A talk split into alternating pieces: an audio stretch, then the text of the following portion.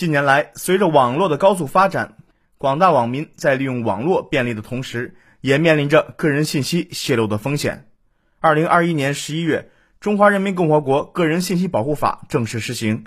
今年七月，国家计算机病毒应急处理中心通过互联网监测发现，一些移动 APP 存在隐私不合规行为，违反《网络安全法》《个人信息保护法》相关规定，涉嫌超范围采集个人隐私信息。如何加强相关治理、规范网络制度、保护个人信息，成为各方关注的重点。八月二十九日，在二零二二年中国网络文明大会的个人信息保护论坛上，与会专家表示，近年来我国加大对个人信息保护的力度，有关部门制定《网络安全法》《电子商务法》，修改《消费者权益保护法》，确立了个人信息保护的基本规则。三六零集团互联网业务副总裁徐金铎告诉记者：“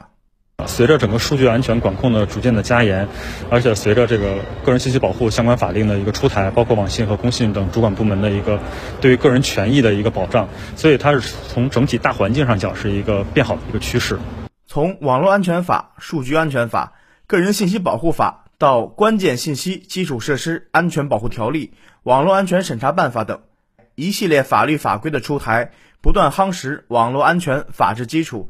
加快推进我国网络安全空间法治化进程。天津大学法学院教授田野告诉记者：“实际上，我们看到近些年这个我们国家的个人信息保护方面的立法，在呈现一个加速度的这个呃发展的这样一个态势。在二零二一年出台了个人信息保护法，还有这个数据安全法，啊，但可以说只是刚刚拉开这个大幕吧。”我们后续还有很多的立法方面的工作要做，比如说未来可能要针对某一些，呃特殊的这个个人信息的类型，特别是一些敏感个人信息，啊，比如说这个人脸识别信息，啊，基因信息啊等等吧，啊，进行一些这个类型化的这个立法。针对我国在个人信息保护方面出现的新情况、新问题，与会专家们表示，要从社会、企业、用户自身等方面入手。共筑个人信息的防护网，维护各方的合法权益。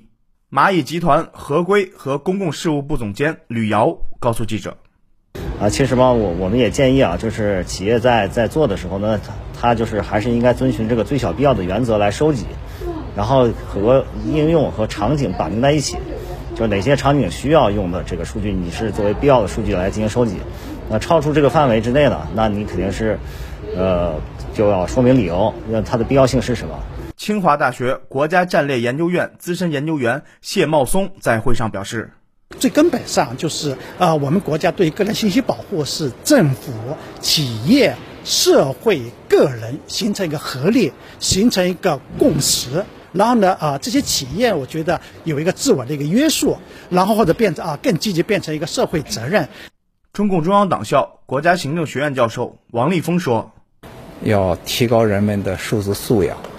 啊，